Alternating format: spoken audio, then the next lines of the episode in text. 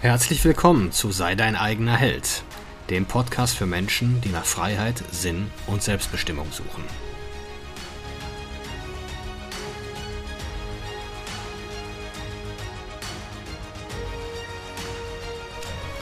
Mein Name ist Marcel Manten, ich bin Familienvater und Unternehmer und in diesem Podcast möchte ich die Erkenntnisse und Lektionen mit euch teilen, die mich das Leben auf meinem Weg bisher gelehrt hat. Ja, kognitive Dissonanz. Darunter versteht man, wenn zwei Wahrnehmungen, also das können jetzt natürlich Wahrnehmungen mit den Sinnenorganen, Erlebnisse sein, aber auch eine Wahrnehmung ist zum Beispiel unsere Meinung.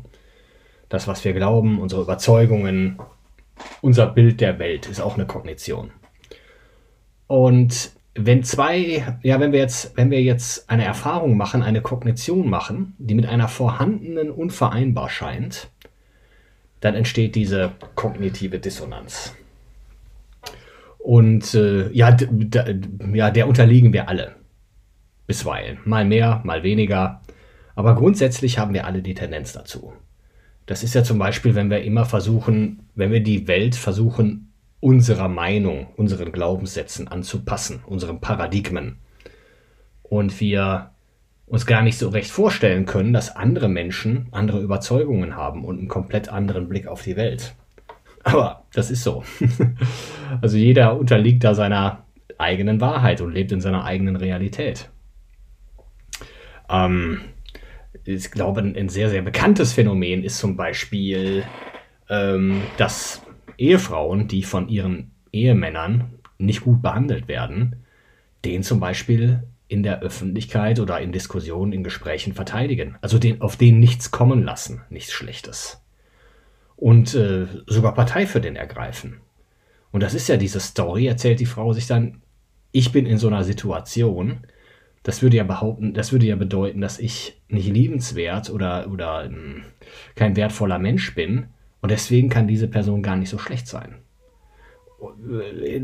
Dabei ist es so, dass ich, dass sich gerade solche ekligen, manipulativen Typen sehr häufig Frauen aussuchen, die ein geringes Selbstwertgefühl haben, weil sie genau wissen, mit denen kann ich es machen. Ist zum Beispiel ähnliches Phänomen ist dieses Stockholm-Syndrom, bei der Frauen sich in ihre Entführer äh, verlieben. Und äh, weil sie halt denken, ja, Moment, ich bin jetzt hier in so einer Situation, irgendwas kann da nicht stimmen. Also können die Typen mir gar nicht so übel sein. Das ist natürlich eine sehr, sehr krasse Variante. Ich glaube, die kommt auch gar nicht so häufig vor. Aber diese kognitiven Dissonanzen in Partnerschaften, ähm, die sind deswegen so tückisch oder in Beziehungen generell, weil sie uns gar nicht auffallen. Das, hat, das, das findet in Familien statt. Ähm, ich meine, wenn wir jetzt jemanden kennen, von dem wir wissen, dass es dem in der Beziehung nicht gut geht, dann reden wir ja unentwegt auf den ein oder geben Ratschläge. Ich meine, da muss man ja immer sehr, sehr vorsichtig mit sein, weil die wollen das ja nicht wahrhaben und da macht man sich ja auch schnell äh, zum Feind der Person. Und ähm, aber wir selber zum Beispiel die Beziehung zu unseren Eltern. Also wir raten eigentlich ständig oder wir würden, wenn wir gefragt äh, würden, ständig anderen Menschen raten, toxische Beziehungen zu verlassen, aber sind häufig in, selbst in welchen drin, ohne die zu bemerken. Ich meine, dieses, dieser ganze Abfuck, der häufig passiert zwischen Eltern und Kindern, das hört ja nicht auf. Das ist ja, das geht ja im Erwachsenenleben fortwährend so weiter. Und ja, die bemerken es halt nicht. Eben weil, da, weil die sich bereits für eine Geschichte entschieden haben und diese vehement verteidigen, weil ihr ganzes Selbstbild an dieser Geschichte äh, hängt. Meine Eltern waren gut, super. Ich kann keine schlechten Eltern gehabt haben, weil was wird das über meine, über mich aussagen? Bin ich nicht liebenswert? Und das ist jetzt ja immer dann diese Annahme oder direkt die Verknüpfung damit. Mit mir stimmt was nicht, ich bin nicht liebenswert, ich bin nicht wertvoll. Na, das ist richtig toxischer Shit. Und ähm, auch der Umgang mit uns selbst finden wir auch etliche kognitive Dissonanzen. Zum Beispiel, wenn wir etwas richtig Gutes machen für uns. Sport, Bewegung, Anstrengung.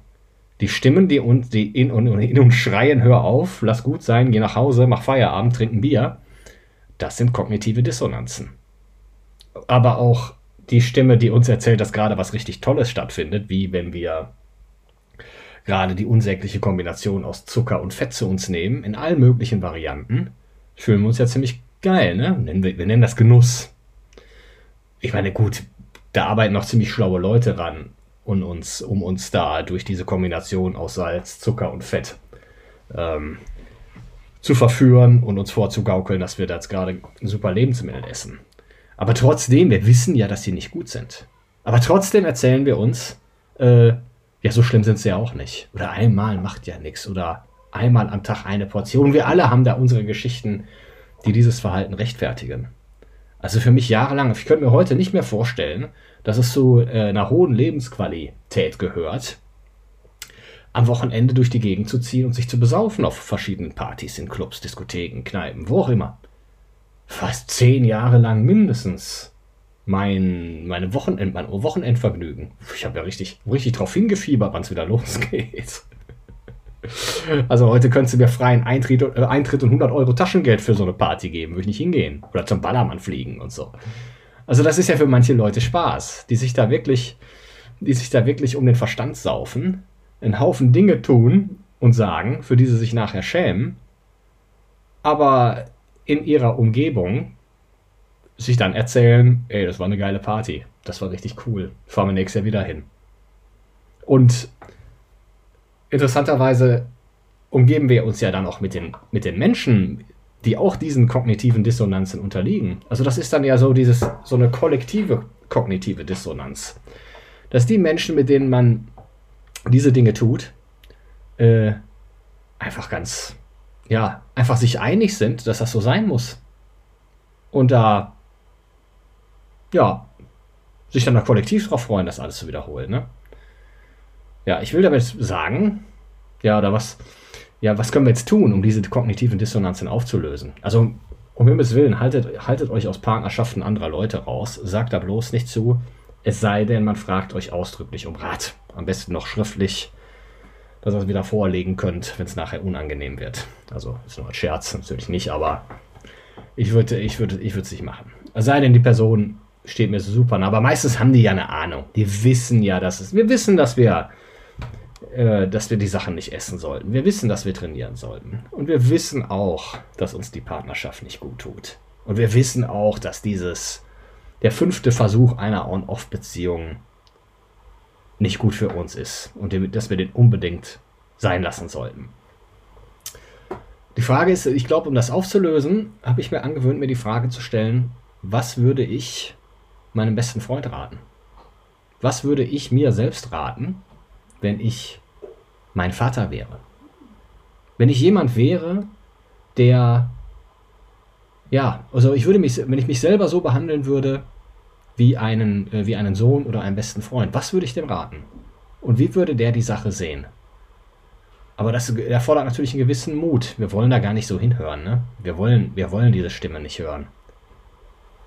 Also, und das erreichst du einfach nur, um, um diese Stimme mal ein bisschen laut werden zu lassen, wenn du dir von Zeit zu Zeit, am besten schriftlich, ein paar Fragen stellst und dazu ein paar Sätze aufschreibst.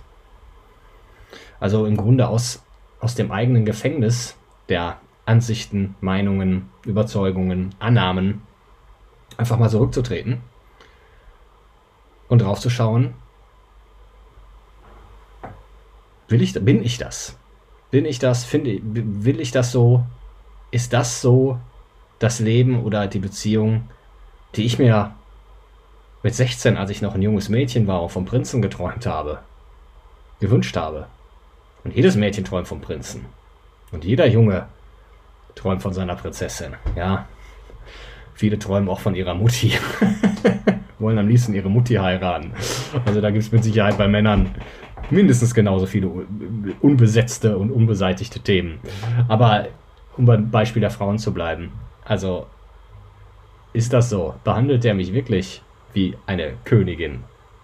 Oder zumindest wie eine Dame, wie eine Lady?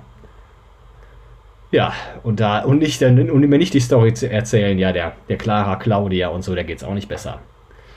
Darum geht's nicht. Und da, so solltet ihr die Fragen auch nicht formulieren, sondern auf euch bezogen. In diesem Sinne, kognitive Dissonanzen lauern überall. und sind eigentlich die Denkfehler oder die falschen Annahmen, die unser Leben massiv beeinträchtigen und in seiner Qualität einfach mindern. Und es ist einfach nur mit schoner, dem ist nur mit schonungsloser Ehrlichkeit beizukommen. Ich danke fürs Zuhören. Über Like, Likes, Kommentare, Abos freue ich mich. Bis zum nächsten Mal. Ciao.